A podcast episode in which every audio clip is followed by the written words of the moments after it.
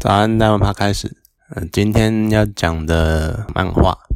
那这部漫画呢是一个应该算是史上经典的漫画，它是《美少女战士》。那它其实很多人应该都听过，至少在我这个年代的人应该都听过一句名言：“我要代替月亮来惩罚你。”那这是《美少女战士》的主角月野兔，她在变成变身成月光仙子的时候会讲的一句台词。那它是通常，那应该说它是有因为动画版而出现的一句名台词。那动画版很长，而且小时候就是一点点片片段段看，我大概就只是知道有这部漫，呃，知道有这部动画，就大概知道一下哦，有这个东西，然后有这些设定干嘛？然后他们会变身，然后小时候看到女生可能觉得很开心这样子。而且它也是就我所知少数的以女性为主要战斗角色的。战斗漫画，而且它也是蛮特别的，因为它是属于一般分类会分类在少女漫画的那一段那一块。那它它是很难得的那种女性主角为主的所谓王道漫画。王道漫画就是那种我们会有爱，会有勇气，然后会合作，然后会战胜一切，等类似那一种以这种主轴为进行的漫画。呃，通常这种打打杀杀那种战斗的漫画都会。出现在比较偏以男性乐听众为主的漫画或影视作品里，但是以女性观众或乐听众为主的这类型漫画真的是很少，所以它在当时算是一个蛮特别的存在。好，这样讲可能应该说它它真的还是少数。那它因为我所知道的可能还有比如说魔法骑士雷亚斯之类的类似这种的，我知道的真的很少啦。毕竟啊，小时候就会有一种 啊，你看少女漫画那种感觉。那当然，所以这也是那时候也一直没有看。那到很真的是最近吧，才突然想说，那看一下这部漫画好了。那他这一部在讲的呢，其实就是主角月野兔，然后他其实是月球上公主女王的转身，然后他要保护地球，然后。在保护的过程中呢，他有一群能够帮助他的伙伴。那这些伙伴呢，就是太阳系各行星的伙伴，有水星、金星、火星、土星、木星，然后天王、海王、冥王这样子。然后还会再加上一个从一千年后，也就是三十世纪哦，可能一千多年，三十世纪回来的他的女儿，就是小小小小兔这样，呃，小兔。然后诶，那小小兔，因为他都叫小兔。反正就是他名字都会一直很那种绰号，就是大概叠字或是截取这样子。然后在这样的过程中，然后他们打败了一个又一个敌人，然后最后就是一定会有一个最后的决战，然后就结束了。在这些设定中，我觉得算是有趣的点在于，因为他漫画，他就是像他还是一样会不断的打斗，然后。主角群呢，也还是会等级提升，然后能力会变强，为了引领更强、更高强度的战斗场面。而一开始的初衷是为了保护地球哦，九大行星加月亮要保护地球这样子。可是一个很妙的点是，保护地球，然后地球的形象是王子，是叫做地场卫好，然后他是王子这样。其实，呃，我对日文其实不太熟啦。可是看他们的名字啊，你就会觉得有作者的，这算是巧思吧，或者是很明显的联想。像主角叫月野兔，啊野呢，在日文中通常都是 no，就是大大家会常会看到那个什么植物 no 有那个 no，那 no 的意思呢，其实还有就是什么什么的，什么什么的什么的意思。所以越野兔的意思其实就是越越的兔哦，就是那他其他人就是叫什么火野啊、水野啊什么的，还是就是嗯火的什么，然后土的什么然后、新的，然后水的什么、木的什么。啊地场位我不知道它日文原文是什么了，不过地场大概就是类似地球的谐音之类的，就日本很爱玩这种谐音梗，然后这样去拼凑。那他一直在。就是我会觉得这个设定有一点那个年代的样子，是因为它毕竟还是一，就感觉上是应该说也算是一个突破了。就是很难得的是一群女性要保护一个男性，其实这是一个你要用什么角度去看，这当然是以一个我以一个现代的角度去看了，而且以一个比较复杂的角度去想，就是你要把它想成说，你看这是一个一群女性一起保护一个男性，就难难得是那种女生保护男生的那种主题，好，这是一个观点。另外一个观点是什么呢？就是一群女性服侍一个男性的那种传统父权王父权威权的那种印象，那种感觉，就这也是蛮有趣的切入点啊。就看真的是看你怎么去看，用什么角度去看这个。那当然，当年推出来的时候，我相信在那个年代会看那些漫画的人，应该不会想那么多，就只是单纯觉得哇，难得出现了一个以女性为主角的。漫画，然后这些女性都很坚强、很独立。嗯，等一下，好了，她们还是很坚强、很独立。对我为什么会这样讲呢？是因为它这一个，它是一个以女性作家画的，然后女生以女生为主的漫画嘛。那它在叙述事情跟一些很多观点上面，就会蛮不能讲蛮女性化，但是会比较偏向我们对于女性的想象啊。可能他会觉得，呃，很多时候女生是比较梦幻的啊，啊，比较。因为它很多场景都是那种很多他们女生的愿望，很多都是那种，我只是想开个小小的花店啊，或者想找到喜欢的人啊，或者是想跟喜欢的人永远在一起啊。这种在那个时候，我们觉得女生就应该是那样的的印象的那个形象那种标签这样子。那在所以那个时候，你就可以看到跟所谓少男漫画或者所谓男生为主的。那种战斗漫画不一样的点就在于，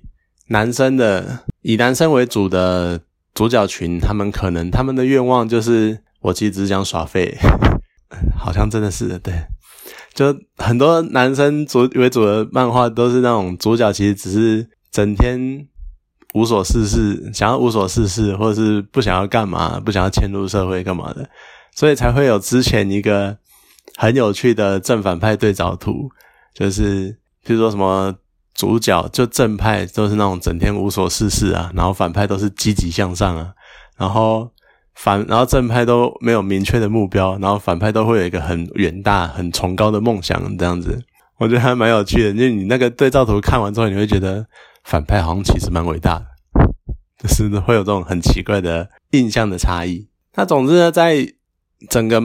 美少女战士的漫画里面。女性就是以女性观点为出发点嘛，然后他就会描述一些，所以他跟少男漫画的差别就在于，他不太会有什么男少男漫画的王道漫画里面一定会有一个很经典的桥段，就是修行，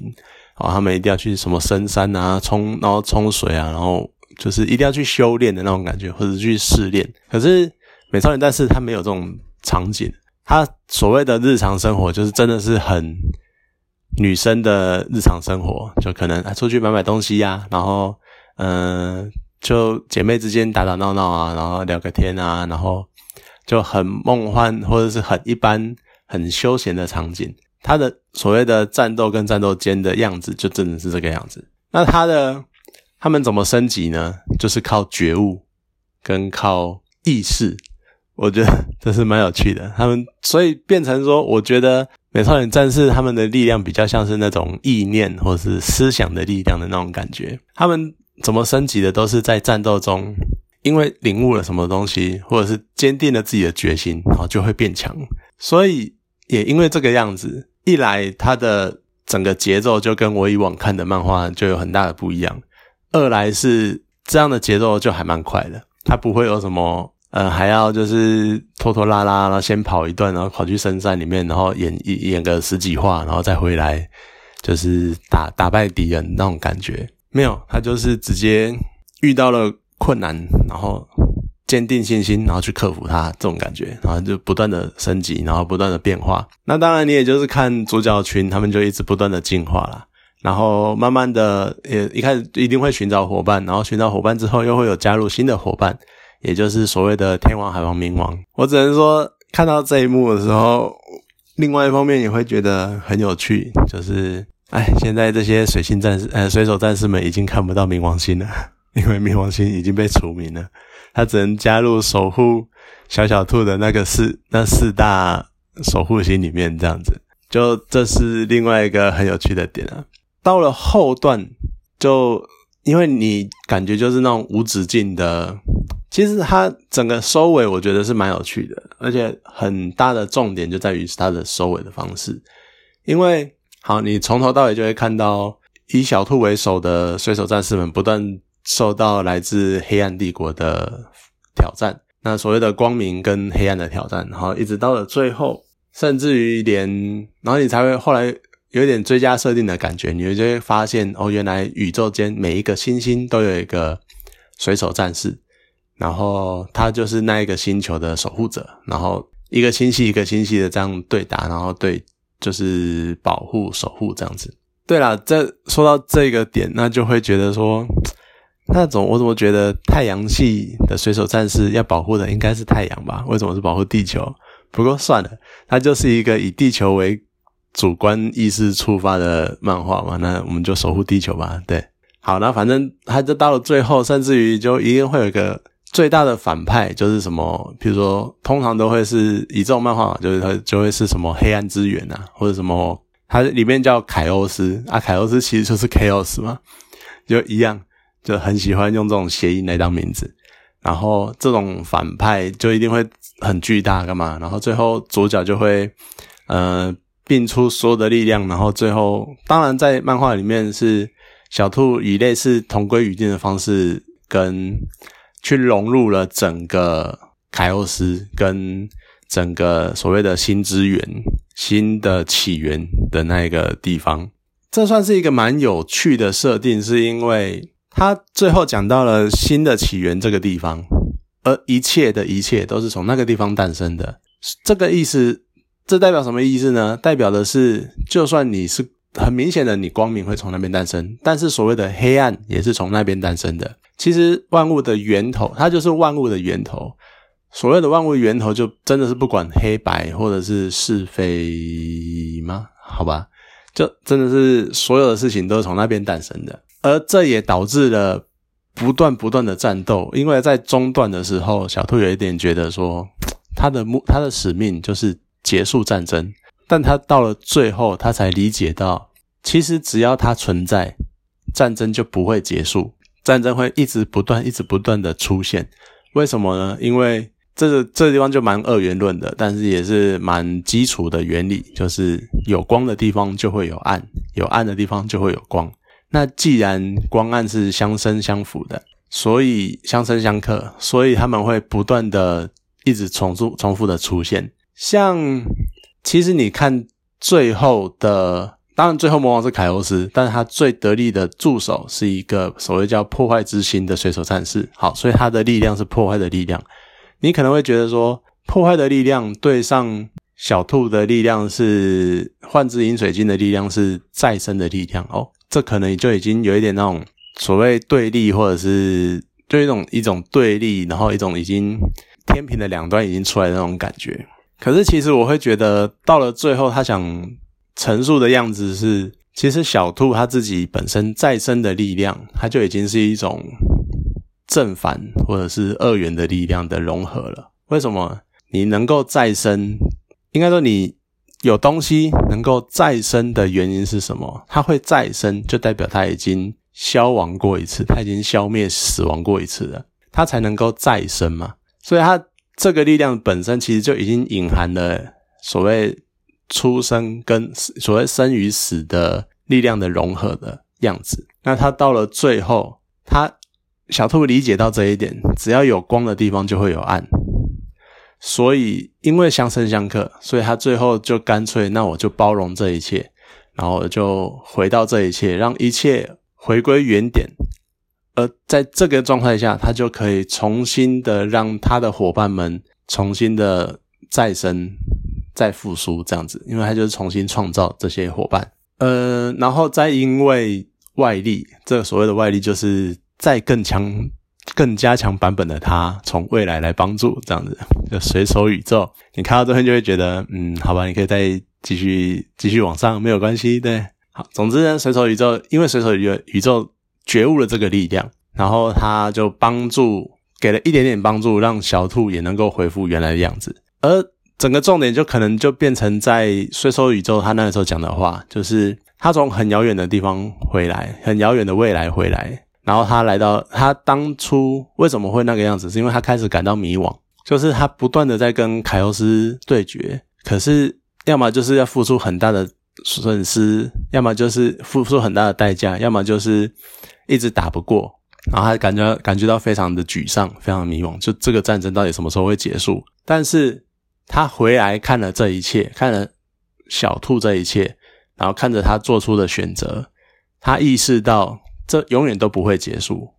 因为只要他能够存在，另外一方也会存在，所以他就必须要不断的战斗。就这是一个很，其实讨论下去可能是一个很哲学的问题。就是小兔他们一直不断强调的是，他们想要结束战争，但是怎么样结束战争？是用战争来结束战争，用不断的战斗来结束战斗。这是一个很吊诡的循环，可是他们就是必须被迫不断的重复这件事情。而当水手宇宙看着那个起源的时候，他也讲了，讲说让一切都回归这个地方，但是从这边地方诞生的有光明也有黑暗，它它就是它的重点就在于它能够诞生一切的可能性，所以我们要接受这个可能性，然后继续不断的走下去。我觉得这是一个蛮有趣、蛮好的收尾。因为它就是它不会有一种你故事到了这边就好像天下和平，然后天下太平，然后一切安好，然后我们有光明的未来，不会，因为它会，它其实表示了这一切的一切会不断的下去，只是我们暂时到了一个这地方应该叫做分号，就是我们故事暂时结束了一整个篇章，那你在这个世代的人可以继续过你们的生活。之后世代的事情交给之后世代人去解决，所以故事也就到了点出这个道理之后就结束了。那小兔当然最后呢，一定就是小兔跟小魏的结婚，然后他们很开心的继续过着幸福快乐，但是又能够坚强努力的面对未来任何挑战的日子，算是蛮有趣的啦。尤其他带出了光影的这种相生相克跟永续反复。无穷轮回的概念，算是蛮有趣的结尾。那也点出了很多你可能那时候看不会有感觉，但是你现在去回想，算是蛮有趣的很多比较哲学的议题。那你看，像所谓的光跟暗，就我会觉得蛮有趣的是，那个 HBO 有一部影集叫《侦探》，它第一季很多人都觉得很神啊，但是也有人觉得很无聊。不过，他最后马修麦康纳他讲了一段话，我觉得是蛮有趣的。就是我已经其实我已经有点忘了原文原句到底是怎样，但大意是讲说，当黑暗掌握一切的时候，也许只有一点点光，但是很多人可能会觉得说是黑暗击败了光明，但是马修麦康纳觉得只要有一点点光，他就可以照亮整片黑暗，所以对他来说那是光明。会照耀整个，会光明打败了黑暗。当然，这是一个很正向的观点，很正向的想法。可是，你去套用在整个侦探的过程，因为他整个侦探就是在办一个刑案嘛，整个侦探就是在办一个刑案，然后就就是很黑暗的样子。但是，只要还有一点点人性的光辉，就可以照亮整片整个很黑暗的世界那种感觉。可是，你再换另外一个角度来想，你的。清水或者是一张白纸，它只要沾上一点黑，或者是水清水里面加入一滴墨水，嗯，一滴墨水可能比较没有用。好，一张白纸，它只要沾上了一个污点，这张就已经不再纯洁，不再白了。所以，其实我会觉得，所谓的光明、黑暗、黑与白，他们只要一点点就会影响对方。你，但是你有永远不可能有百分之百的纯净或百分之百的黑暗。所以，这本来就是一个呃循环的问题，循环不不断的算是轮回，或者是反正它就是会一种两者一定是一直并生存在的状态。所以在面对这样的，我们永远不可能会极端的二元，我们永远都会有要试着去接受某一个地方的缺点，呃，然后要去。了解某一个地方的优点，所以我觉得这是这几部作品所传达的概念，然后也算是蛮有趣、蛮有意思的。好，那今天这部漫画就讲到这边，谢谢大家。